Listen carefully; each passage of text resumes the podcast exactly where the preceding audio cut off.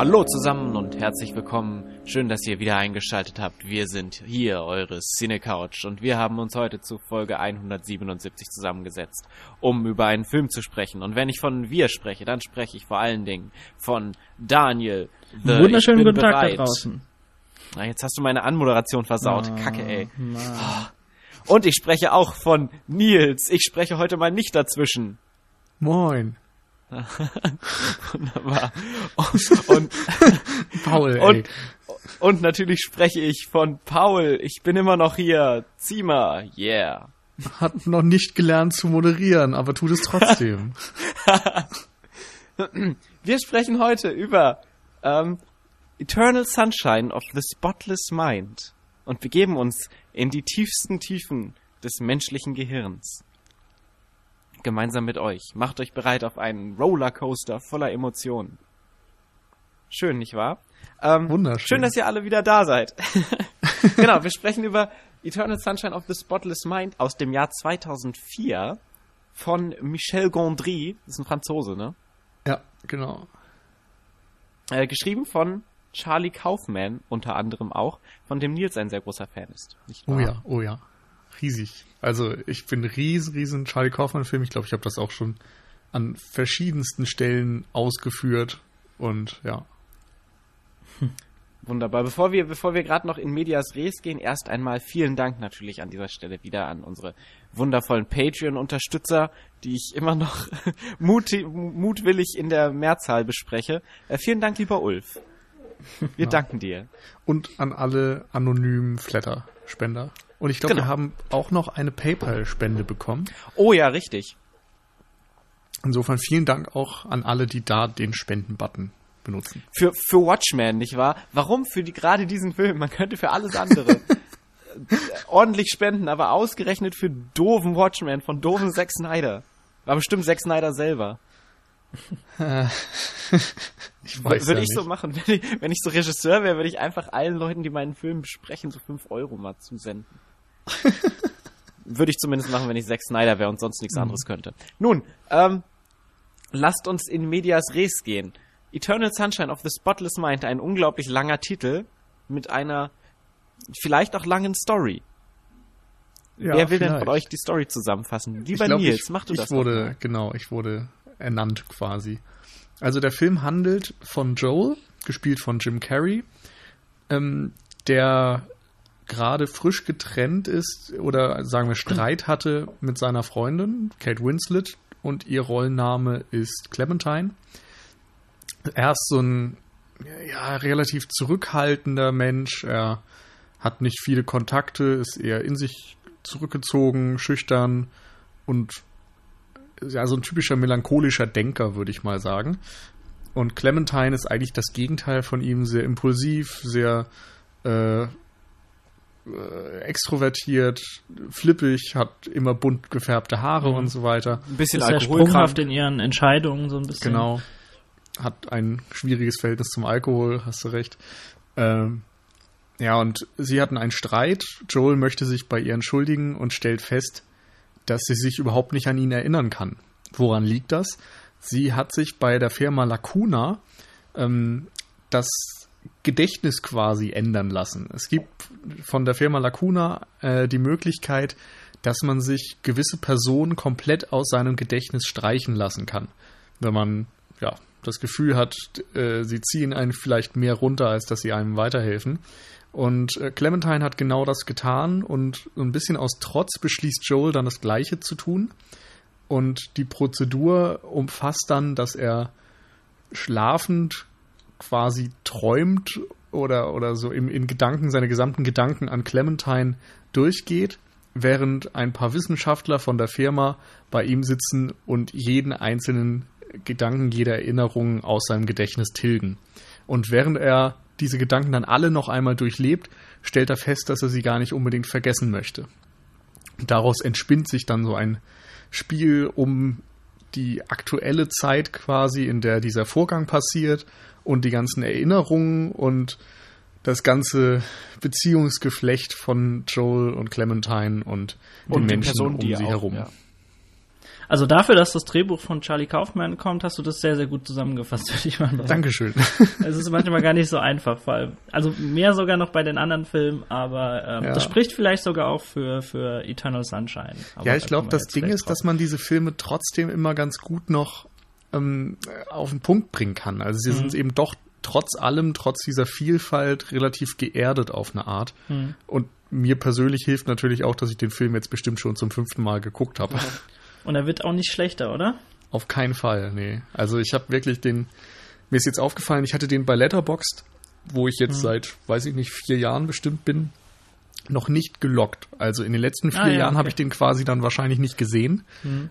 Ähm, und gestern Abend habe ich ihn dann eben zusammen mit Michi geschaut und mich von neuem wieder in diesen Film verliebt. Also ja, bei mir ist es auch ein bisschen irgendwie her. zwar noch, wie super ja. der ist, aber dieses Gefühl, während du einen Film guckst, der dir irgendwie ganz nahe geht und äh, genau wieder die gleichen Gefühle auslöst und trotzdem mhm. neue Facetten offenbart, das ist einfach Ist ja auch perfekt. irgendwie ganz sinngebend für den Film, nicht wahr? Ja, also, vielleicht. Dass du sich so neu in den Film verliebst. ja, dieser Film ist auch so mein ewiger Sonnenschein. Ne, ich meinte jetzt auch mehr so auf so einer narrativen Ebene. Ja, aber weiß, das war wohl zu hoch. Da passen einfach so viele Sichtweisen, Paul. Das ist kein so ein, so ein monothematisches Ding. Da gibt's ganz viele Aspekte, die interessant sind und die passen. Aber wie soll man denn anständig drüber sprechen? So, ähm, ja, das, das, das Spannende ist ja gerade, also du hast ja die Story gerade so zusammengefasst und ähm, die hat ja, wie Daniel gerade schon besch beschrieben, hat eine relativ, relativ gute Stringenz aufgewiesen. Dafür gibt es auf jeden Fall einen Stempel ins Heft. Ähm, aber der Film präsentiert uns die Narration ja nicht in der Form, in der wir mhm. sie gerade, in der, in der du sie gerade uns so schön dargestellt hast. Das ist richtig. Das war jetzt der Ball, den ich euch rüberspielen wollte. Mensch, wenn ich schon mal Moderator bin, dann müsst ihr aber auch mitspielen und mich hier nicht so in der Luft ja, hängen lassen. Ich, wurde das Ding ist, ich weiß gar nicht, worauf du hinaus möchtest. Grade. Ich möchte, ähm, so, wie fängt denn der Film an? Der Film beginnt ähm, damit, dass, Gott, wie war denn das, dass Joel aufwacht, zur Arbeit geht und sich dann irgendwie spontan dazu entschließt, nach Montauk, also an den Strand von New York oder außerhalb von New York zu fahren. Und er kann sich das irgendwie alles nicht erklären. Er schreibt in sein Tagebuch, findet heraus, dass er irgendwie zum ersten Mal seit zwei Jahren in sein Tagebuch schreibt. Sein Auto hat eine Delle, an die er sich nicht erinnern kann. Und an diesem Strand lernt er Clementine kennen. Und sie fahren danach im Zug irgendwie nach Hause, sie haben ein Date und verlieben sich auf eine Art möglicherweise. Also es ist so der erste Schritt dahin, würde ich sagen.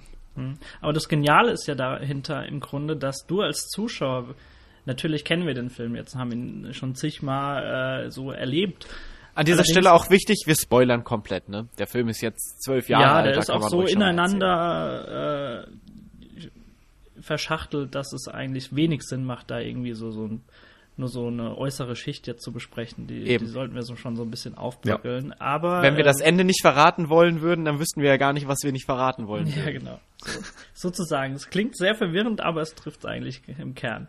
Ähm, und zwar ist der, ist der Beginn auch so präsentiert, als würden, also wir, natürlich lernen wir die beiden Personen, die zwei Persönlichkeiten kennen, aber auf uns wirkt es eben so, als wäre das bei ihnen auch die erste Erfahrung miteinander und dass sie sich gerade frisch ineinander verlieben. Und das denkst du auch eine sehr, sehr lange Zeit innerhalb des Filmes, weil das ist eben so präsentiert. Nils, du hast gerade schon so gesagt, ähm, in ihnen irgendwas, irgendwas funkt bei den beiden und äh, sie treffen sich sogar dann abends, also sie verbringen den Abend miteinander und du merkst schon, dass da vielleicht äh, eine Beziehung daraus entstehen kann. Und dann gibt es quasi eine Überblende und du siehst ihn, glaub, heulend im Auto und dann kommt auch so der, der Title Screen und so weiter und wer alles mitspielt im Film.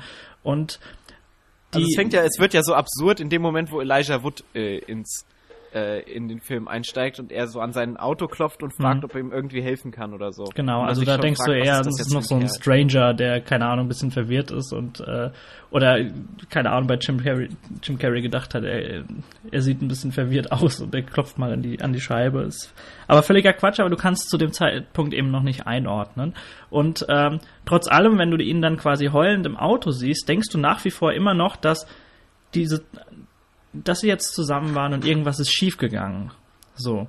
Und der erste Punkt, äh, also es ist irgendwann mit, mitten im Film fängt es an, dass, dass du dich wirklich fragst, okay, irgendwas kann da nicht stimmen, weil er, ähm, ich glaube, es ist sogar, erzählt er das dem Doktor, das weiß ich gerade gar nicht mehr so genau. Genau, erzählt es relativ schnell dem Doktor am Anfang. Genau, und zwar, dass er sie eben am Strand kennengelernt hat bei einem ja, bei so einem Fest, äh, bei dem mehrere Familien zusammengekommen sind und das sich überhaupt gar nicht mit der Situation deckt, die du zu Beginn des Films miterlebt hast mit den beiden. Und spätestens da merkst du, okay, irgendwas, irgendwas stimmt hier nicht. Und das ist allein schon sehr, sehr interessant, dass die Narrative im Grunde an einem Zeitpunkt anknüpft, äh, ja, der, der, vielleicht schon längst vergangen ist und äh, dass das dann eben als Exposition zu Beginn präsentiert wird. Und das passt einfach sehr, sehr gut einfach zum Kern des Films. Ja, denn die ganze Szene klammert den Film ja quasi ein. Mhm, also wir genau. haben ja diese, diese Szene am Anfang dann und das nächste, was wir sehen, wie wir Jim Carrey im Auto weint sehen, ist ja dann quasi ein Flashback ja. zu diesem Anfang, wo er dann ähm, herausfindet, eben das, was Nils gerade erklärt hat, dass sie ihn aus ihrem Gedächtnis herausgestrichen hat und sie sich gestritten haben und er sich daraufhin dann entscheidet, sie ebenfalls aus seinem Gedächtnis rauszustreichen. Hm. Und dann das ist sogar schon ein Stück weit danach, weil man in der Szene immer so einen schwarzen Eddingpunkt an seiner Schläfe sieht. Stimmt, du hast recht. Also im Grunde ist das der Tag, ich glaube, das ist der Valentinstag, da wird immer mal wieder Bezug drauf genommen. Also am Valentinstag oder am Tag vorm Valentinstag muss das eigentlich gewesen sein mhm. oder so, hat er es quasi rausgefunden, dass er gelöscht wurde und geht dann ähm, zu dieser Lacuna-Firma hin und anschließend sitzt er weinend im Auto und da beginnt dann die Titelsequenz des Films. Ja, ja. Aber hat er, hat er das Edding-Ding nicht nur im, im Schlaf? Im Traum? Nee, nee, das hat er von Beginn an. Ähm, ich, er trifft ja dann tatsächlich auch auf seinen Nachbarn, äh, mhm. äh, der ihn so ein bisschen verwirrt Stimmt. zurücklässt. Äh, er fragt, ja, was machst du an, an Valentinstag, was sich gerade auch deckt mit dem, was du gesagt hast, Nils. Äh, was machst du denn mit, äh, mit äh, Clementine? Ihr müsst so langsam planen. Und er ist sehr, sehr verwirrt und will eigentlich nur in die Wohnung. Und da siehst du auch schon die, diese zwei Tupfer auf seiner Stirn. Also das ist alles vorbereitet. Stimmt, und er wird auch von, schon verfolgt von diesem Van quasi. Ja, ja, genau. Ja, und sein Nachbar hat dann auch schon diesen Brief von Lacuna in der Post, wo dann höchstwahrscheinlich das drin steht, was auch das befreundete Pärchen per Post genau, bekommen hat, nämlich der Hinweis, Clementine dass nämlich nie wieder erwähnen soll. Genau. Beziehungsweise man weiß nicht genau, ob das der Brief von Clementine oder dann der von Joel mhm. ist. Wahrscheinlich der von Joel. Aber auf jeden Fall ähm, haben wir dann eben diesen Flashback zu diesem Moment und dann erleben wir diese Narration, wie sie ähm, wie das Gedächtnis gelöscht wird. Und das heißt, wir haben dann einmal die, die Handlung in der echten Welt, die dann damit eingeleitet wird, wie er mit seinem Nachbarn spricht, dann in sein Zuhause geht, seine Tablette nimmt und dann einschläft. Und dann kommen die Arbeiter von Lacuna und fangen an, ihm das Gedächtnis zu löschen. Und das geht ja so konstant weiter während man dann in seinem Kopf ständig hin und her springt zwischen verschiedenen Zeitebenen mhm. in seiner Vergangenheit und in der gemeinsamen Vergangenheit mit ähm, der guten Clementine. Genau. Aber grundsätzlich ist es eben so aufgebaut, und das wird ihm auch innerhalb des Gesprächs gesagt, äh, wenn er beim Doktor ist, äh, dass sie es so aufrollen, dass, dass sie quasi an den frischesten, jüngsten Erinnerungen anknüpfen und dann weiter sich dem Kern nähern und sie irgendwann letztendlich dann ganz getilgt ist. Also mhm. er sieht sich dann tatsächlich äh, sobald er eingeschlafen ist, äh, im Raum bei, bei, bei dem Doktor, wenn, äh, wenn er erst, das erste Mal analysiert wird und sich quasi dann vorstellt oder die Emotionen zeigen soll, wenn er Gegenstände sieht, die, die von Clementine stammen und so weiter. Und da beginnt schon dieser erste Punkt, ähm, also dieser, dieser Charlie Kaufman-Moment, würde ich fast schon sagen, so die, das erste Mal, dass du, du dir denkst, okay, wie genial ist das denn konstruiert? Hm, vor allem finde ich super, dass das eben dann schon die ersten Erinnerungen sind und dann mhm. auch mit dieser Realitätswahrnehmung gespielt wird. Also es gibt da schon Momente, wo dann sich Leute in Luft auflösen oder mhm. als er bei seinen Freunden diesen Zettel sieht mit dem Hinweis, dass er aus dem Gedächtnis von Clementine gelöscht wurde, beginnt ihr Name sich so zu äh, aufzulösen. Lassen. Ja. Mhm. Genau, und solche Spielchen sind da dann drin, was einerseits eben aufzeigt, wie fragil irgendwie Erinnerungen sind und gerade eben, wenn man sie sich wie in dieser Prozedur löschen lässt. Und andererseits erfahren wir eben erstmal sehr viel über den Film und über alles, was da irgendwie drin passiert. Das ist ja auch so ein Setup. Ja, das Ganze ist ja dadurch quasi, dass wir, ähm, wie nennt man das, den Fokalisierer, dass wir das Ganze, also dass die ganze Welt ja gar quasi Jim Carrey ist, weil wir das Ganze ja durch seine Welt sehen. Und ähm, die Welt ja keine realistische Welt ist, sondern eben seine Traumwelt. Wir hatten, glaube ich, auch über Eternal mhm. Sunshine schon in äh, Träume gesprochen, in unserer Folge, was weiß ich? Äh, ja. 40 oder so? keine Ahnung. Aber ich glaube Auf jeden auch. Fall. Wir hatten übrigens auch Fall. schon Eternal Sunshine in unserer Folge 100 angesprochen. Da ging es um Lieblingsfilme. Ah, guck mal einer an. Da hast du den erwähnt, was? Ich weiß es gar nicht. Ich glaube sogar, das kam von Christian von der Second Unit. Ah, das kann also sein. Also in einem Einspieler. Denn die ja. haben zum Beispiel auch noch in ihrer Folge 79 über den Film gesprochen. Guck mal, wie passend. Und Träume im Film war tatsächlich ja. Folge 80. Ah, okay. Und wir haben noch in Folge 136 über Anomalisa gesprochen, der ja letztes Jahr im Kino war. Oder nee, auch ein die, in diesem Jahr sogar im Kino war, glaube ich. Anfang ja, des genau, Jahres kam Jahr. der in die Kinos. Genau. Ja. Und Charlie Kaufman hat da eben auch Regie geführt. Ähm, genau, und auf jeden Fall ist es so, dass die Welt, die ja dann sehr stark von den Gedanken von, also das ist ja quasi eine Visualisierung der Gedanken von, von Jim Carrey beziehungsweise Joel, die dann in sich zusammenfällt. Das hat ja, also es nimmt ja immer größere Züge an, bis dann irgendwann ganze Menschen komplett verschwinden in so einem, dem Bahnhof oder Häuser in sich zusammenbrechen. Mhm. Was einfach sehr schön diese, diesen Verfall der Erinnerungen darstellt. Ja. Genau. Und aber letztendlich, ähm, ja. Also das mit der Fokalisierung finde ich besonders spannend, wenn wir nochmal an den Anfang des Films denken, weil wir zu dem Zeitpunkt ja noch nicht wissen, dass das der erste Tag nach diesem Vergessensprozess quasi ist. Mhm. Insofern erinnern wir uns nicht an das, was vorher passiert ist, und er erinnert sich auch nicht an das. Und man entdeckt mhm. es so ein bisschen gemeinsam. Und dadurch, finde ich, funktioniert das innerhalb des Films einfach narrativ dann auch nochmal hervorragend. So ein bisschen der Memento-Effekt konstruiert ist. Ja, so ein Stück weit vielleicht. Und da sind ja auch dann wieder ganz viele kleine Anspielungen genau darauf, dass er sich eben nicht dran erinnern kann, wie die Delle in sein Auto gekommen ist, ja, warum genau. er zwei Jahre lang nicht mehr ins Tagebuch geschrieben hat und dass er auch irgendwie instinktiv diesen Drang verspürt, nach Montag zu fahren, aber sich diesen gar nicht selbst erklären kann. Genau, und man, man geht dann, aber selbst dadurch, dass man so in die Vergangenheit, in den Erinnerungen quasi tiefer geht, ähm, um eben Inception-Sprech zu sprechen, hat es, ähm, gibt es ja trotzdem immer noch wieder so Rücksprünge zu der äh, zu der Gegenwart oder zu den ersten Szenen der Erinnerung, die sich dann immer auch auf absurdeste Arten und Weisen dann ähm, verändern. Es ist ja so, dass sie dann auch diesen neuen Freund plötzlich hat. Also er versucht ja äh, Clementine dieses eine Geschenk zu machen, kurz bevor er sich dann entscheidet, sie aus ihrem Gedächtnis, äh, sie aus seinem Gedächtnis zu löschen. Und dann hat sie da plötzlich so einen neuen Macker, mit dem sie rumknutscht und ihn offenbar nicht erkennt. Und man erfährt dann ja, dass es sich bei diesem Macker um Elijah Wood handelt. Mhm.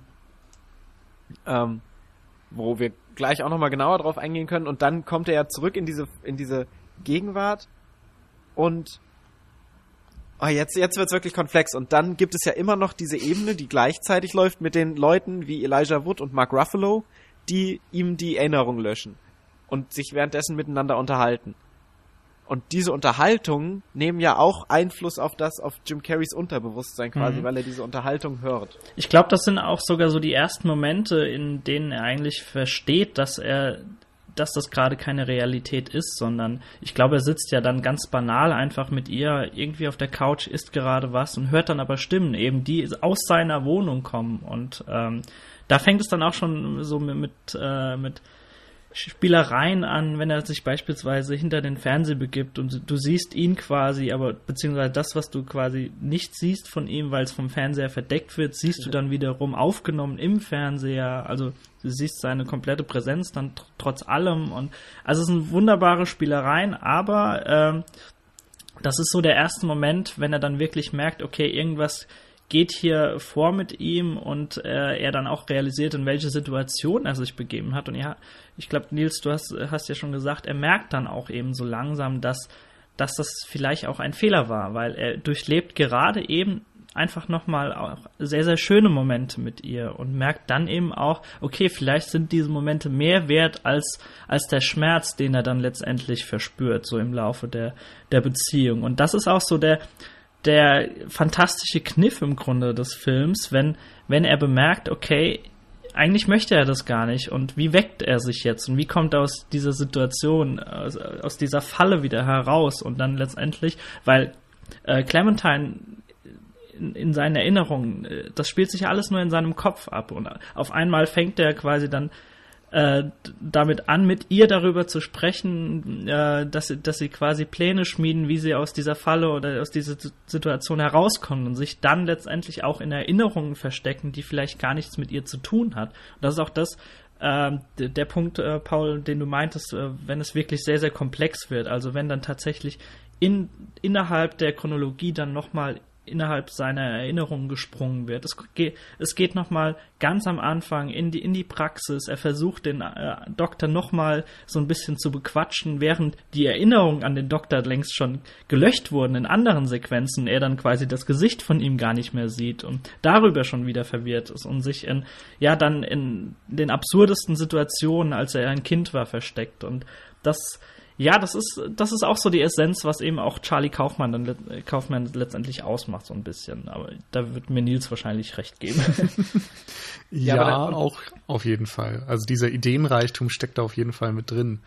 Aber gleichzeitig eben immer diese essen essentiellen Fragen um das eigene Selbst, finde ich. Also ich finde, mhm. Charlie Kaufmann hat immer ganz viel mit Erinnerungen und Identität und sowas zu tun, wie wir Menschen miteinander umgehen und so etwas. Und er stellt dann halt einfach im Grunde das in diesem Film die Frage, wenn du jemanden vergessen könntest, würdest du es tun? Lohnt sich das? Ist es mhm. vielleicht aber dann doch eher schädlich? Und gleichzeitig eben auch so Fragen wie, wenn du jetzt jemanden tatsächlich vergessen würdest, den du liebst oder mal geliebt hast, würdest du dich wieder in ihn verlieben? Mhm. Und diese relativ naheliegenden Fragen, die jeder irgendwie auf eine sehr einfachen Ebene auch nachvollziehen kann, die legt er dann eben in so einem komischen, überbordenden Science-Fiction-Romanzen-Epos äh, aus und spielt sie irgendwie in so vielen Varianten durch, dass dadurch das Genie von ihm auch zum Vorschein kommt. Ich finde es auch ich sehr aber Ja, Paul? Ich, ich finde aber trotzdem, dass er es relativ stark beantwortet. Also er lässt es ja relativ geschlossen, die ganze, die ganze Sache, die er sagt. Also er, ich finde, er bietet sehr eine, wie gesagt, eine sehr klare Antwort am Ende des Films dann an. Das ist richtig. Aber so bis zu dem Punkt, finde ich, kann man sich da eben auch sehr gut das als Projektionsfläche für eigene Gedanken mhm. vorstellen. Mhm. Ähm, ich finde es auch ganz charmant, dass er das Ganze so in unserer Gegenwart äh, situiert und nicht irgendwie so mit, mit futuristischen Alternativwelten arbeitet, dass, dass wir vielleicht irgendwann so die Technik erarbeitet haben, um das Ganze durchzuziehen. Das, das, das macht die, die Situation sehr, sehr menschlich und äh, auch sehr, also sehr, sehr nah und du kannst das Ganze einfach auch mit durchfühlen mit den beiden Persönlichkeiten. Ja, aber ich glaube, dafür muss man tatsächlich auch mal Michel Gondry loben, der ja, ja angefangen hat so als Videoclip- und Musikvideoregisseur mhm. und sowas. Ich glaube, Werbefilmer war er auch. Und hat jetzt zuletzt zum Beispiel dann noch Filme gemacht wie Be Kind Rewind also abgedreht mhm. auf Deutsch oder Der Schaum der Tage. Und gerade jetzt sowas wie Der Schaum der Tage oder auch Science of Sleep, das sind Filme, die, die sind überbordend vor irgendwelchen komischen visuellen Einfällen mit irgendwelchen Tricks und Fantasy und surrealistischen Ideen und so etwas. Und da ist schon Michel Gondry irgendwie jemand, der sehr viel da, glaube ich, auch mit reingebracht hat. Und gleichzeitig mhm. nutzt er eben sehr, sehr gerne echte Props. Also er mhm. nimmt ungern CGI als erstes Mittel der Wahl. Wenn es einfach nur dazu dient, gewisse Dinge zu verändern, zu verbessern, dann ist es okay, aber eigentlich versucht er alles schon so am Set zu drehen, wie es am Ende im Film auch aussehen soll. Und dadurch bekommst du eben auch einerseits einen relativ geerdeten Look und etwas, was weit weg ist von futuristischer Science Fiction, die ja immer mhm. mit CGI irgendwie ja, überladen ist im Grunde. Ja, der Film funktioniert ja eher über seine Montage. Also die ganzen die ganzen Elemente, die wir gerade haben, von der Absurdität, dass Menschen auch verschwinden oder dass sie verschwinden und dass sie plötzlich an einem anderen Ort sind, das ist ja alles auch viel über Anschlussfehler und Anschluss äh, ähm, funktionierend. Ja, zum Beispiel. Das- Aber auch so Sachen, dass Leute unscharf sind im Hintergrund oder so. Ja. Das wurde dadurch erreicht, dass sie irgendwelche Filter, also wirklich Plastikfolie, in die Kamera gehalten haben. Und du hast den Rahmen eben nicht gesehen, aber hinter der Folie war alles unscharf. Solche Spielchen. Daran merkst du auch vor allem, wie. Also ich kann mir auf jeden Fall keine perfektere Kombi vorstellen äh, als Michel Gondry und Charlie Kaufman für eben diesen Film. Und du merkst einfach sehr, sehr gut, dass die beiden sich in gewissen Dingen ergänzen. Also auf der einen Seite hast du Gondry, der ja sehr ein, ein unfassbar träumerischer und auch innovativer Visualist ist, der aber meiner Meinung nach manchmal ein bisschen äh, mit Storytelling kämpft. Das merkst du auch. Ja, Also, zum auch Beispiel sagen. bei Science of Sleep. Äh, Finde ich ein wunderbarer Film, aber er hat so, so ein bisschen Ecken und Kanten, die dann schon unrund erscheinen lassen. Und auf der anderen Seite hast du Kaufman, jemand, der ja wie kein zweiter ein Drehbuch mit so Irrungen, Wirrungen, mit ernsten Fragen und so genialen Twists versehen kann, aber eben immer noch in einem Drehbuch äh, das alles verhaftet und du das erstmal auf die Leinwand bringen musst. Und ich finde, da haben sich zwei Persönlichkeiten gefunden, ja, wie es besser nicht hätte sein können, um eben diesen Film so wie er ist auf die Leinwand zu zimmern. Ja, würde ich auch sagen. Ich finde, vor allem bei Gondry ist das Problem, dass er eben oftmals zu überbordend agiert. Also, dass da so viel Ideen und Einfälle und was weiß ich drinstecken, dass es einfach am Ende nicht mehr in 90 Minuten oder zwei Stunden gepresst werden kann. Weil einfach er zu weit weg von dem Punkt äh, geht, den er vielleicht eigentlich machen möchte, den er aussagen möchte. Ich würde gern ein bisschen mehr über Scott Pilgrim sprechen. Das wissen wir in allen äh, Lebenslagen, äh, die wir so mit dir erlebt haben. Dennoch haben wir jetzt leider einen anderen Film ausgesucht. Aber ich finde, das ist tatsächlich ein ganz interessanter Punkt. Ja. weiß nicht, ob ihr das gerade noch angesprochen habt, aber ich habe noch heute Morgen so ein bisschen auf der Blu-ray von Eternal Sunshine ähm, die Extras durchgeguckt und da sind extrem viele Szenen, die letztendlich nicht im Film gelandet sind, wo ähm, ja, was weiß ich noch, irgendwie Ex-Freundinnen auftauchen und irgendwelche weiteren surrealen Fantasy-Elemente und sowas. Und die wurden eben alle rausgeschnitten. Und Hm. darum finde ich es am Ende der Schnitt nochmal ganz wichtig, dass man den nennt. Also ich weiß nicht, wer da das Editing am Ende gemacht hat, aber ich glaube, dass da dem Film vielleicht eine Linie gegeben wurde, die er nicht unbedingt gehabt hätte, wenn Michel Gondry all seine Ideen untergebracht hätte.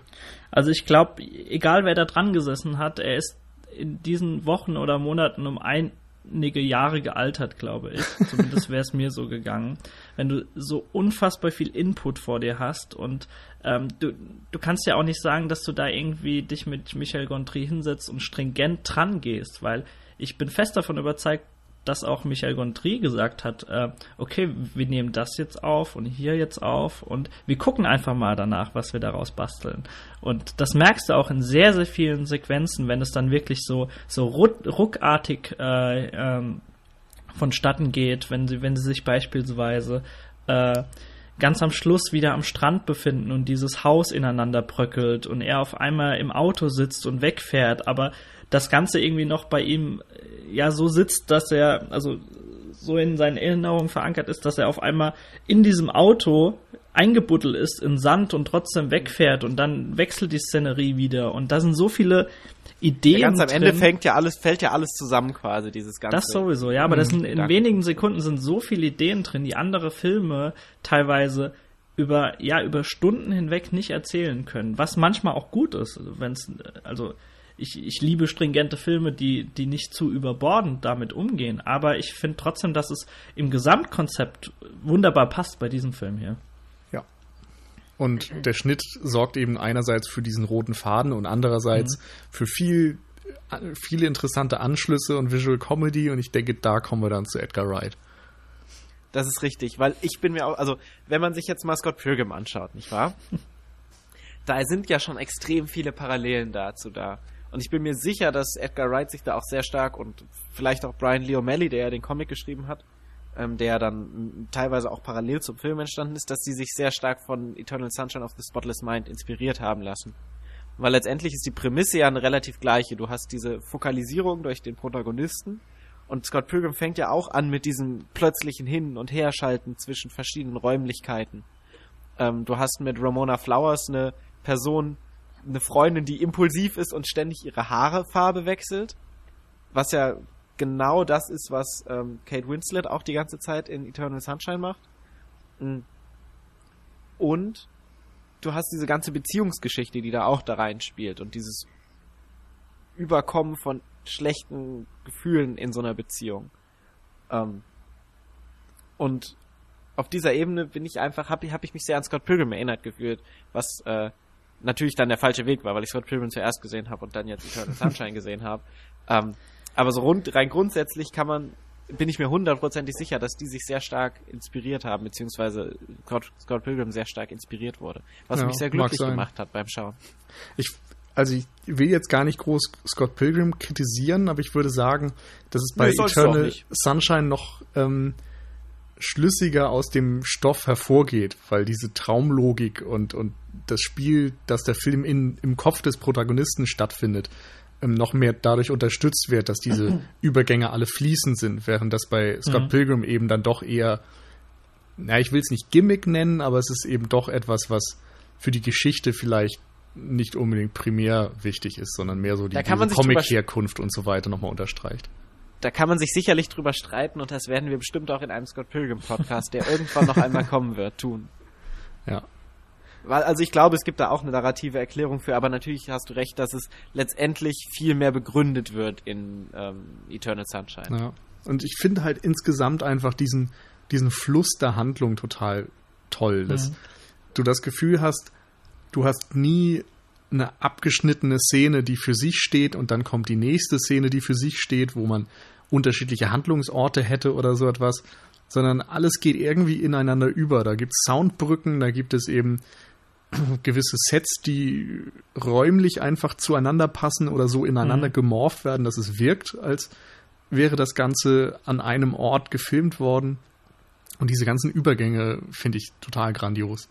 Und Klar, der Film ergibt ja quasi so ein Netz aus äh, Verknüpfungen und Strukturen, Ja. die du letztlich dann hast. und ich glaube, gerade durch diesen Fluss ist es dann auch manchmal schwierig, vielleicht die ersten 20 Minuten vor den Title Credits Hm. so separat davon zu sehen. Also du machst vielleicht beim ersten Schauen gar nicht so diese Unterscheidung, dass die ersten 20 Minuten eigentlich relativ ans Ende des Films gehören, chronologisch gesehen, sondern du nimmst den ganzen Film dann als Fluss wahr, obwohl es eigentlich erst in dem Moment, wo Joel sich schlafen legt, zu diesem Fluss wird. Hm. Aber das, dadurch hat es ja, also dadurch, dass du eben so unvermittelt einsteigst in der Zukunft, ergibt es sich quasi diesen Kreisschluss, der das Ganze homogen wirken lässt. Und Ja. das Ganze ja dann, wie gesagt, vernetzt. Das Ganze kennen wir ja schon so aus, weiß ich nicht, Pulp Fiction hat es ja genauso gemacht, dass du mit dem Ende quasi anfängst und dann dazwischen die Situationen dann Mhm. erst auflöst. Ähm, Nils, du hast gerade schon gesagt, dass, äh, dass sich teilweise Settings, in, äh, Settings ineinander morphen und es alles einfach sehr, sehr rund wirkt. Ich würde gerne einfach nochmal beisteuern, dass, dass ich mir wenige Alternativen st- vorstellen kann, in denen auch so in gewisser Weise Settings und auch Zeitebenen so rund miteinander kombiniert werden. Also meine, meine, meine absolute, hat niemand gehört, meine absolute Lieblingsszene ist nach wie vor, wenn wenn äh, wenn, äh, Clementine von, von die, oder zu ihm sagt, äh, lass doch in irgendeine Erinnerung flüchten, die ganz, ganz weit äh, vergraben ist äh, in deinem Kopf. Und dann fängt es auf einmal an zu, zu regnen in seinem Wohnzimmer und äh, sie, sie, nehmen es einfach so hin und auf einmal steht da das Fahrrad, als, als er ein kleines Kind war und auf einmal bist du dann in der Erinnerung und das ist einfach, das ist so unfassbar genial einfach. Ähm, Funktioniert auch wieder komplett nur über die Montage, dieser, dieser Elemente, Ja, diese genau. Szene. Ne? Genau, aber das, das würde nicht jeder hinbekommen, das so rund wirken zu lassen. Und äh, Edgar Wright. hat auch niemand gehört. Ähm, getragen wird einfach auch diese, diese im Grunde letztendlich auch sehr geerdete äh, Story und Handlung äh, von auch grundsympathischen Charakteren. Äh, und da würde ich einfach ganz ku- kurz mal, wenn, wenn ihr bereit seid, äh, dafür ähm, so ein bisschen über die, die Persönlichkeiten oder die Charaktere sprechen oder die Schauspieler vielmehr, weil ich wollte kurz einfach mal erwähnen, dass ich Jim, also ich kann Jim Carrey, Jim Carrey überhaupt gar nicht leiden, aber ich liebe ihn in seinen ernsten Rollen. Und äh, das ist eben so, neben Eternal Sunshine of the Spotless Mind, vielleicht noch Truman Show kann man da am ehesten noch dazu zählen. Ja. Und ich finde, dass so seine, gerade zu seiner Persönlichkeit hier im Film, so dieses, dieses unfassbar introvertierte, ähm, dass, dass ein ernster Jim Carrey da unfassbar geil reinpasst. Ja. Ich finde das immer faszinierend, wenn solche Comedians, Adam Sandler ist genau das gleiche in Punch Drunk Love, wenn die so in so ernste Rollen, also warum machen die das nicht viel häufiger? Ähm, hier Dingens der Kerl, der, äh, ach hier, rar, rar, rar, rar, der Oscar gewonnen hat, der hat das ja auch gemacht. Matthew McConaughey, der hat ja auch vorher nur so Comedies gespielt und ist dann in so eine ernste Rolle gegangen. Ich finde das immer unglaublich faszinierend. Mhm. Aber ich habe mal irgendwem gehört, der meinte, dass, ja klar, wenn du so Comedy machst und wenn du so überzeichnete Sachen machst, muss das erste, was du machen kannst, erstmal Schauspielern und dann quasi darauf aufbauen, dann deine Comedy die dann eben überzeichnet ist. Und es scheint sich ja irgendwo auch äh, zu bewahrheiten. Ja, aber ich glaube, es gibt auch viele, die irgendwie Comedy drauf haben, aber in ernsten Rollen versagen würden. Genau wie natürlich auch Zum Beispiel umgekehrt. Adam Sandler. Ey, komm, Punch Love hat er oh, super nee. gut gespielt. Doch. Naja, er funktioniert, aber ich weiß nicht, ob ich jetzt ihn persönlich da so krass hervorheben würde. Aber ist ja, egal. ist ja auch egal. Ja auch es, letzten Endes ist es auf jeden Fall so, dass es, glaube ich, auch eine Schwierigkeit dann besteht, wenn du erfolgreicher Comedian bist, ins ernste Fach zu wechseln, weil mhm. du dann eben auch so auf einen gewissen Rollentyp abonniert bist. Und gleichzeitig gibt es wahrscheinlich auch diverse ernste Schauspieler, die eben diese komischen Rollen nicht unbedingt beherrschen und dementsprechend. Ja, auch mal ein Podcast-Thema, ne? So Schauspielerbruch, genauso wie es Bruce Willis in äh, Six ja, oder so gemacht Klar, könnte man auch mal machen. Ähm, mein Punkt ist jedenfalls, dass da dann eben auch eine gewisse äh, ein gewisses Vakuum vielleicht ist, wo dann Leute wie Adam Sandler und Jim Carrey, die Comedy irgendwie können, dann einfach da weitermachen, weil sie da eben Jobs finden, während sie vielleicht im ernsten Fach eher Probleme haben, ihre mhm. Rollen besetzen zu können. Ja, aber ich finde es ganz, ganz spannend, dass du meintest, dass sie so grundsympathisch sind, diese Rollen. Ähm, also äh, unfassbar schräg und das, das muss es auch sein in einem Gondry-Film. Äh, also da nicht falsch verstehen in der Form, aber äh, einfach so auch Mark Ruffalo und Elijah Wood, der so dermaßen daneben ist und auch Kirsten Dunst, wenn, wenn sie da, äh, wenn sie ihren Joint geraucht haben und da ja nicht wissen, ob sie gerade anfangen müssen zu heulen oder zu lachen, weil sie die, die Situation einfach so dermaßen unpassend gerade ist, weil er sich, weil Jim Carrey sich gerade in seinen Gedanken verloren hat und sieht eigentlich total ja, Im wahrsten Sinne des Wortes. Ja, äh, und also selbst ich wollte einfach nochmal beisteuern, dass selbst die, die, die Situationen, die du quasi in der echten Welt erlebst, dass die sehr, sehr stimmig sind und auch äh, nicht abfallen äh, gegenüber, den, in, gegenüber den Traumsequenzen, die sehr, sehr toll konstruiert sind und über die Montage einfach sehr, sehr beeindruckend sind. Ich finde auch den Rest sehr, sehr stark des Films und das wird vor allem eben durch einen unfassbar lustigen Mark Ruffalo oder Elijah Wood und auch durch, durch eine Kirsten Dunst getragen. Aber das ist ja ganz interessant, weil ähm, die, also so von den Charakteren würde ich jetzt Mark Ruffalo noch als normalsten bezeichnen, so als der Grounded Character, der irgendwie alle so ein bisschen in so eine Realität zurückholt, äh, während um ihn rum alle so völlig abdrehen. Ich weiß ähm, gar nicht, ich würde eher Tom Wilkinson noch als denjenigen sehen, der geerdet ist. Der aber wiederum ja. auch Dreck am Stecken hat, so ein bisschen. Ja, ja, ne? also, klar. Ja ich sage ja nicht, dass er ein Engel ist, aber er ist irgendwie bodenständig. Wobei ich den jetzt nicht so involviert in diese ganze Handlung sehe, weil er ja eigentlich nur dieser, also er ist ja letztendlich nur der Ausschlaggeber für ähm, Jim Carrey, diese, diese Prozedur über sich ergehen zu lassen und letztendlich derjenige, der dann äh, Kirsten Dunsts emotionalen Ausbruch dann herbeifolgt, während Mark Ruffalo ja trotz allem immer noch derjenige ist, der so nebenbei ist. Er will, ist so in Kirsten Dunst verliebt, will so mit ihr so rumschnacken, will einfach nur so seine, seinen Job machen, sein, so ein bisschen Spaß bei der Arbeit haben, verkackt dann halt dabei und verkackt auch bei Kirsten Dunst und ähm, hat dann so mit Elijah Wood einen extrem Psycho-Freund, der auch, also Elijah Wood spielt ja eigentlich immer nur Psychos. Und der ist ja schon, also das, was er macht, ist ja schon wirklich krank, dass er sich so quasi die Identität von Jim Carrey dann aneignen will und dann mit versucht mit den Zitaten, die er so in den letzten zwei Jahren benutzt hat, bei ähm, hm. bei Clementine zu landen. Das sind ja, also es ist ja moralisch erstmal komplett fragwürdig. Ganz abgesehen davon, dass er ihr die Unterwäsche klaut. Wer macht denn sowas? ähm, aber letztendlich so gerade die, die Figuren von Clementine und Joel sind ja sehr stark überzeichnet. Hm. Ähm, auf der anderen Seite hat man als Zuschauer trotzdem so eine ständige Empathie, die man an diesen Personen ähm, empfindet. Also mir ging es zumindest so, dass als ich so diesen Film geguckt habe, dass ich auch ständig, gut, ich bin jetzt auch sehr egomanisch, aber dass ich so alles ständig auf mich beziehe oder sowas passiert ja, wenn man so Filme guckt, dass man dann denkt, okay, wie würde ich so reagieren? Oder gab es in meiner Vergangenheit Elemente, wo ich so sagen würde, ja, die möchte ich jetzt lieber vergessen. Das hatten wir ja vorher auch schon so ein bisschen angesprochen. Mm, Und das funktioniert ja nicht nur über die Handlung an sich, sondern das funktioniert ja auch über die Figuren, in Hm. die man sich empathisch hineinversetzen kann. Und ich glaube, da ist es vielleicht sogar hilfreich, dass die Figuren an sich erstmal relativ überzeichnet sind, weil dadurch hat man eine ganz klare, ganz klare Angriffsfläche, auf die man sich empath empathisch stürzen kann. Ich denke aber auch, dass, äh, dass es äh, vor allem auch da, hilft, dass sie so, so, ja, so krass gegenpolig aufgebaut sind. Also da, da schlägt ja auch dieses äh, Konzept dann durch, äh, dass, dass Gegensätze sich letztendlich dann auch wieder anziehen. Und du als Zuschauer, du kannst dich irgendwo so zwischen den Stühlen findest du dich wieder in einzelnen Momenten einfach, die sie durchleben. Die sind natürlich alltäglich dann, so wie du es quasi in einer langen Beziehung auch durchleben würdest. Und ich glaube, man kann sich da, egal wie du als Charakter so oder als Persönlichkeit äh, bist, kannst du dich in, in einzelnen Momenten, die sehr, sehr alltäglich sind, äh, doch wiederfinden. Und das ist auch so der Reiz, der vielleicht auch noch aus dieser überbordenden, krassen äh, Traumszenerie dann trotz allem dann immer noch greift. aber, aber jetzt legt euch mal auf die Couch und denkt mal drüber nach. Ist gerade schwierig, aber ja. Red weiter. ähm, ist diese Beziehung erstrebenswert? Also das ist so das, was ich mir so gefragt, was ich mich so gefragt habe, ähm, als man die Erinnerungen dann alle sieht zwischen Jim Carrey und und der, äh, wie heißt sie? Clementine. Kate, Kate Kate Winslet. Winslet, Äh, Clementine, Kate Winslet.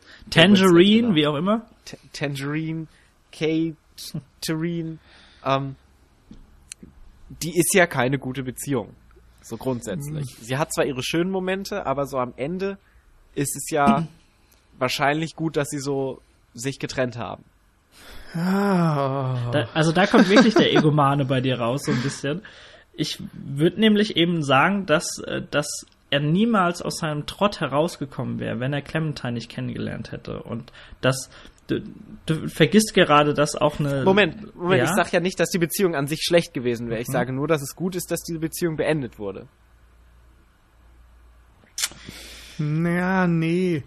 Nee, ist mir zu, zu deutlich. Ich finde, da kann man sich diese Meinung zu bilden, aber es ist nicht so einfach. Ähm, von Joel selbst wissen wir von vor der Beziehung, die ja scheinbar dann zwei Jahre dauert, eigentlich nur, dass er irgendwie jemand ist, der scheinbar relativ einsam ist und so ein bisschen. Er hatte ja auch mal eine Beziehung vorher, nicht wahr? Mhm. Ja, Überlegt Kurz ja davor auch, sogar, glaube ich, ne? Irgendwie so. Ob er mit ihr zusammenkommen Genau. sollte. Nee, tatsächlich drei Jahre davor. Ach echt? Also, naja, gut, äh, äh, weiß ich nicht, aber am Anfang von dem Film überlegt er ja, ob er mit ihr wieder zusammenkommen sollte. ja. Aber am Anfang des Films ist es ja so, dass er schon zwei Jahre in der Vergangenheit hatte, die er ja gerade so erased hat, Ja. teilweise. Genau. Und äh, das heißt, er in der Jetztzeit überlegt er ja, ob er mit Mädchen XY wieder zusammenkommen sollte. Stimmt, also es muss mehr als zwei Jahre her sein. Hm. Genau. Und man weiß es eben nicht, also wie, wie viel Zeit zwischen der Naomi-Beziehung und der Clementine-Beziehung liegen. Zumindest Aber hat er ja es noch nicht egal. ganz überwunden und das ist Ja. vielleicht auch so der wichtigste Faktor davon. Aber vielleicht hängst du auch immer noch deiner letzten Beziehung insofern Klar, hinterher, weil das klar. so das Letzte ist, das Aktuellste, an das du dich erinnern kannst. Das ist ja auch wieder was Normales. Hm.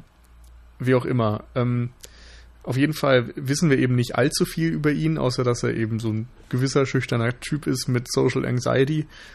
Und mit Clementine taut er, finde ich, tatsächlich auf. Und man merkt irgendwie, dass sie sehr unterschiedlich sind, aber sich eben doch sehr gut verstehen. Und es gibt einige Momente, die so intim sind irgendwie, wo man Hm. merkt, wie gut diese Menschen irgendwie zusammenpassen, wie sie irgendwie auch so ungekünstelt, bodenständig eben miteinander interagieren, Mhm. wo sie ihm zum Beispiel erzählt von ihrer Puppe, die sie immer so hässlich fand und im Grunde auch sehr viel von sich selbst offenbart, dass sie sich vielleicht nicht schön fühlt oder zumindest nicht immer wohl fühlt in ihrer Haut.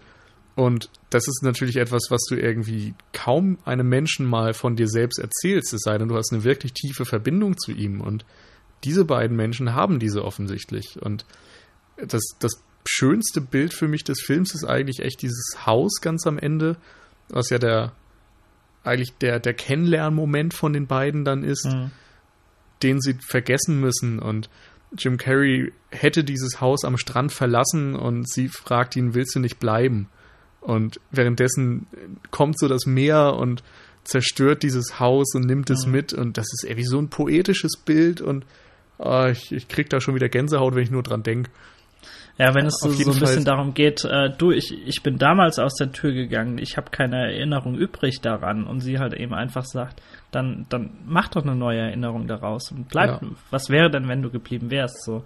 Ja. Und so, dass der letzte, der letzte Faktor ist, der sie dann vielleicht auch, ich glaube, das ist auch dann der Moment, wenn sie zu ihm sagt, irgendwie so flüsternd, meet me at Montauk oder so weiter. Ja, genau. Und das eben dann letztendlich auch hängen bleibt. Und ich finde auch, Paul, wenn du sagst, ist es nicht gut, dass diese Beziehung beendet ist, das ist einfach, das ist die falsche Frage, die der Film auch nicht stellt, sondern wirklich auch dieses, oder die Antwort, die der Film vielmehr bietet, einfach auf eine sehr poetische und visuell kraftvolle Weise, dass eben die besonderen Momente, die man mit einem Menschen im Leben teilt, immer die traurigen, schmerzhaften Momente überwiegen wird. Und auch so im, selbst so im allerletzten Moment ist es ja tatsächlich so, dass äh, sie beide die Tapes des anderen gehört haben, weil es ist dann tatsächlich so, dass Kirsten Dunst hingeht und das Ganze aufliegen lässt oder vielmehr allen äh, ja allen Kunden dieser Praxis dann einen Brief zukommen lässt, wenn ich mich nicht irre, ähm, mhm.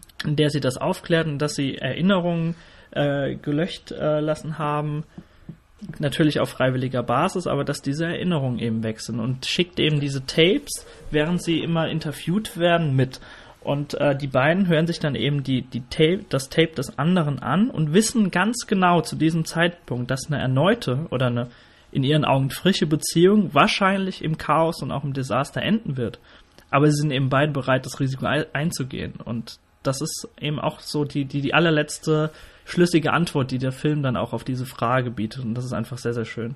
Hm. Ich glaube nicht, dass sie bereit sind, das Risiko einzugehen, aber ich glaube, sie sind bereit, die schlechten Erfahrungen zu machen. Also es gibt das. ja diesen Moment, wo, wo sie dann, ähm, wo Kate dann, Kate Winslet dann vor ihm steht und meint, okay, ähm, also ich werde dich verletzen, so, du mhm. hast es gerade auf den Tapes gehört, es wird so nicht enden. Und Jim Carrey sagt dann, okay.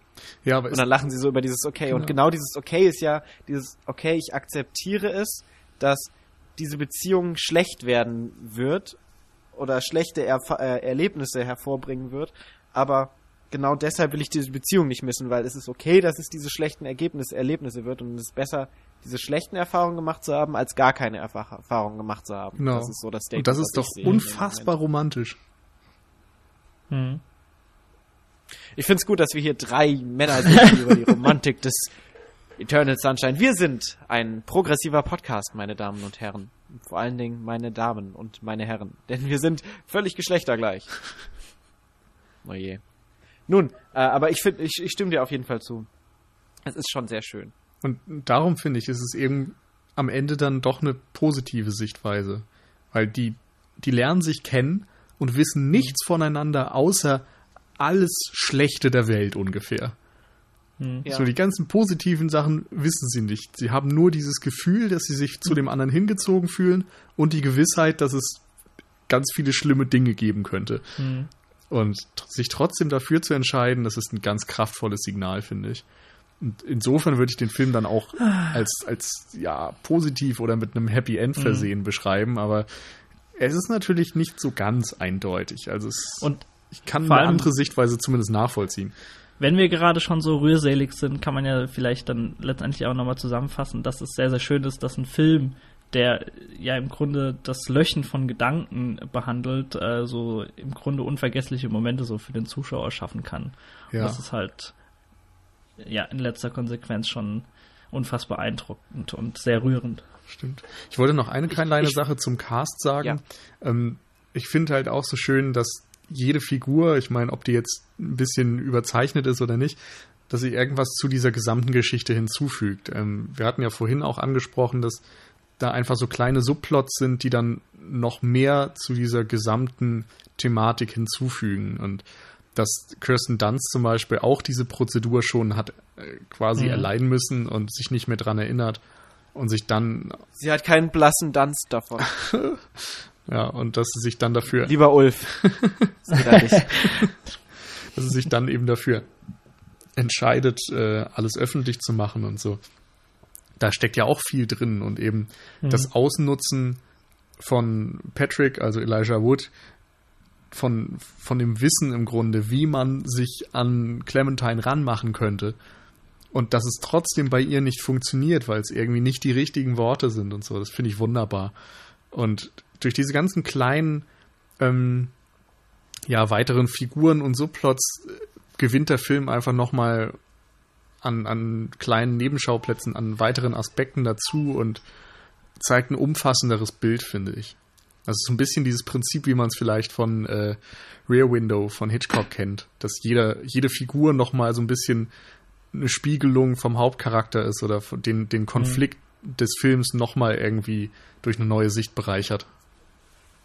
Ja, das Wichtige ist ja, was, was ich zumindest in diesen Momenten sehe, gerade wenn dann ähm, Kate Winslet dann anfängt, äh, Zweifel zu bekommen, weil dann äh, Elijah Wood plötzlich irgendwelche Zitate bringt, die eigentlich Jim Carrey schon gebracht hat. Jim Carrey, wie wir Deutschen sagen. Äh, Jim Carrey schon gebracht hat. Ähm, fängt sie ja an, sich selbst nicht mehr zu verstehen. Also sie fängt dann ja an zu weinen ohne Grund. Mhm. Also letztendlich weiß sie ja nicht, warum sie weint.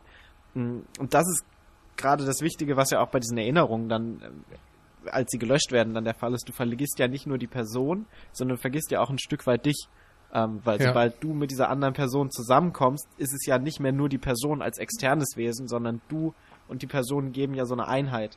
Und du vergisst ja, und mhm. das ist ja genau das, was dann auch Jim Carrey am Anfang, oh Gott, ich komme aus dem Deutsch Jim Carrey nicht mehr raus. Was dann, was dann der Jim Carrey am Anfang ähm, erlebt, dass er sich selber quasi gar nicht mehr versteht, weil ja. also er wirkt isoliert von sich selber. Hm. Ja, ich finde es auch so schön, dass er dann Clementine gegenüber irgendwie erzählt, so, naja, ich gehe zur Arbeit, ich gehe nach Hause, ich bin langweilig.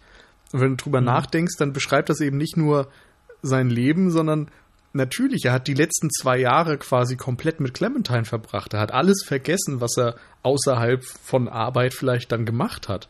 Das mhm. muss einem ja langweilig erscheinen. Und diese ganzen Dialoge haben dann immer so eine Doppelkodierung, wenn man es beim zweiten Mal oder beim dritten Mal schaut und dann noch mehr Hintergrundwissen hat.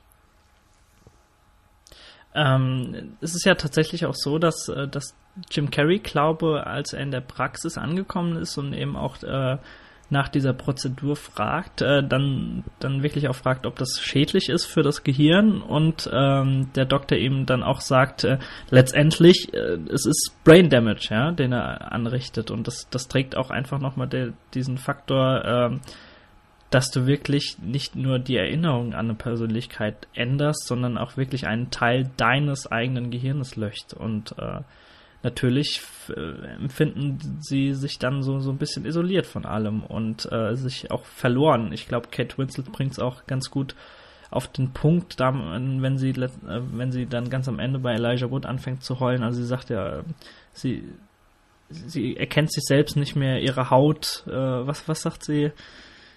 Her skin ich ist meine Haut, ja, ich werde alt. Irgendwie so, keine Ahnung. Also sie weiß gar nicht, wohin mit ihren Gefühlen ich finde, ähm, es geht jetzt wieder so ein bisschen weg von diesem Punkt, aber ich finde es immer ganz spannend, wenn man solche Filme hat, die ja den Geist irgendwie darstellen und den, den, das Innenleben von Personen, weil relativ viel findet ja auch von diesem Rechner statt, wo dann die Leute nach den Erinnerungen von, von Jim Carrey suchen und sich dann wie, wie auf so einer Map, auf so einer, auf so einer Karte versuchen, ähm, in diesem Gehirn hin und her zu finden. Also wie so ein es gibt ja auch diesen Moment, wo er über diesen Eissee, der, also der Film hat ja auch extrem schöne Bilder und dieses, dieses Eisseebild, wo sie dann da neben diesem, neben diesem ähm, Bruch in diesem Eis sitzen oder liegen und nach oben in den Sternenhimmel schauen, ist ja auch einfach so ein extrem schönes Bild. Das fühlt sich immer so befriedigend an, wenn man sowas von so, von so einem Plakat sieht und dann plötzlich kommt dieses Element dann in dem Film selber vor und dann sagt, ah, da ist es, da haben wir es. Und es ist ja auch letztendlich so von der Bildgestaltung her so extrem gut, weil letztendlich ist dieser Bruch ja genau das, worum es nämlich auch geht, um dieses Brechen und um dieses äh, hein, reinhacken in die Oberfläche des Gehirns und Brüche in diesem Gehirn und in den Erinnerungen ähm, Ja, herausarbeiten ähm, arbeiten quasi. stimmt. Ähm, jetzt schweife ich gerade ab. Aber wo du da gerade bist, Lacuna, der Ja. Name der Firma, ist, glaube ich, lateinisch und steht irgendwie für Lücke. Also im Grunde so eine Art, ja, Ellipse und sowas. Kann man also auch wieder sehr schön auf diesen Gedächtnisverlust beziehen.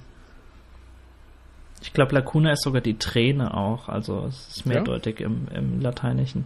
Wenn ich, Ich glaube, es wenn gibt ich so in eine Gothic-Band, Gehirn die richtig Coil alles sortiert. Ähm, auf jeden Fall ist es so, dass, dass es dann diesen, dieses Element gibt, wo er dann versucht ja zu fliehen mit Kate Winslet und dieser Suchscheinwerfer auf ihn gerichtet wird Mhm. und er kann aus diesem Suchscheinwerfer nicht heraus. Ähm, wo es dann, also wo man quasi dann diese, dieses direkte Mapping hat, dass von oben an diesem Computer die Lacuna-Leute sitzen und quasi auf dieser Karte nach Jim Carrey suchen. Ähm, was ja auch sehr spannend ist, dass quasi so eine, dieses Gehirn in dem Moment äh, klar durch so eine Räumlichkeit definiert Mhm. wird und sehr viel über so ein räumliches Gedankenspektrum einfach entsteht. Das finde ich immer ganz spannend, wenn man so, so Konzepte von Gedanken quasi Ist aber auch- Film ja irgendwie visualisieren Auch sehr schön, wie, wie unfassbar künstlich eigentlich dieser Suchscheinwerfer ist, ne? In dem Moment aber einfach super passend äh, ist. Also ich glaube, Mark Ruffalo oder Elijah Wood sagen da irgendwie noch so, so scherzend, äh, you can run, but you can't hide Ja. oder so. Und dann kommt noch dieser Suchscheinwerfer dazu. Das ist super, super Momente. Aber es ist ja dann auch immer, aber wie gesagt, es ist dann immer dieses klare Einordnen von etwas, was ja letztendlich keine Struktur hat, sowas wie Gedanken, Mhm. muss ja irgendwie systematisiert werden für so einen Film. Mm, Da haben wir über Träumen auch schon mal drüber gesprochen, wie sowas dargestellt wird. Aber im Allgemeinen, wie das Innenleben von Menschen, so gerade wenn du so von Fokalisierung und so weiter sprichst, aber vor allen Dingen speziell, wenn du dich ins Gehirn der Menschen hineinbewegst, wie das dann dargestellt wird. Und natürlich ist es meistens durch den Raum, weil der Raum das ist, was so als Metapher für alles funktioniert. Letztendlich für Zeit genauso wie für Gedanken und so weiter. Ist das nicht spannend? Hm. Ja. Gut, ja. Haben wir das auch angeklärt. Erzähl uns Ja. mehr. Ich würde gerne noch mal ganz kurz, ähm, um das so damit abzuschließen, ähm, auf den Titel eingehen. Weil der Titel wird ja im Film selber auch noch mal referenziert. Genau. um, um diese, und der, der, der Titel steht ja auch ganz speziell für diese Message, die, die wir jetzt schon so ein bisschen herausgearbeitet haben. Und zwar wird ja dann ähm, Alexander Pope zitiert oder Pope Alexander